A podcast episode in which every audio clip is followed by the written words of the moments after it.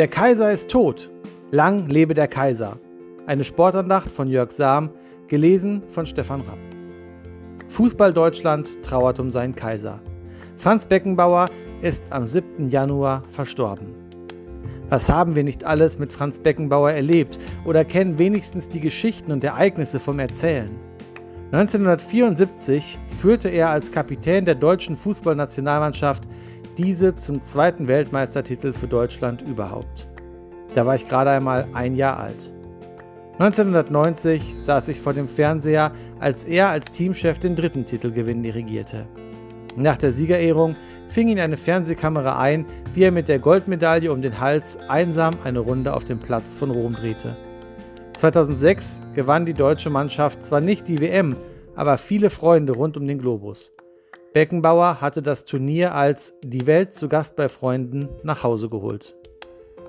Irgendwann wurde es ruhiger, beziehungsweise auch nochmal richtig laut um Franz Beckenbauer.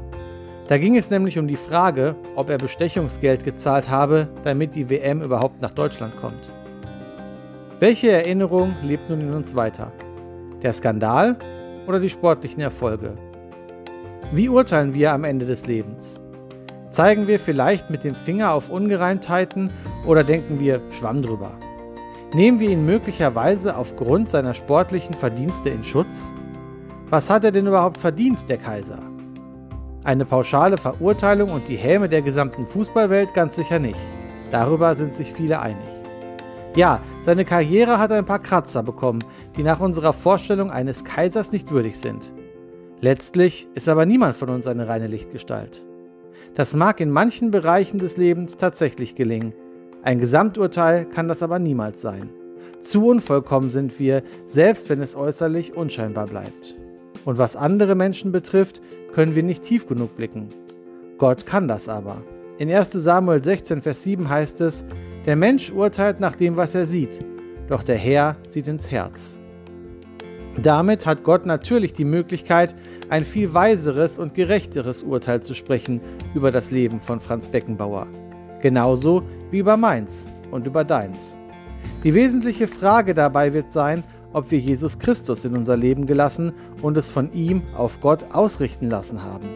Hieran entscheidet sich Gottes Gesamturteil. Wie sein Gesamturteil über Franz Beckenbauers Leben ausfallen wird, das geht mich schlicht nichts an. Es ist nicht meine Aufgabe, darüber zu spekulieren, wie Gott andere Menschen betrachtet und beurteilt. Ich bin von Gott dazu aufgefordert, in meinen Spiegel zu schauen und vor meiner Tür zu kehren und vor allem mein Leben auf ihn auszurichten. So danke ich Gott von Herzen, dass ich nicht mit nur eingeschränktem Blick solch große Fragen betrachten muss. Danke Gott für solch einen genialen Sportler als Teil unseres Volkes. Übrigens, zum Kaiser wurde Franz Beckenbauer schon 1969. Da gewannen die Bayern das DFB-Pokalfinale gegen Schalke 04. Medial wurde er damit über den damaligen König von Westfalen, Stanley Buda von Schalke 04 erhoben.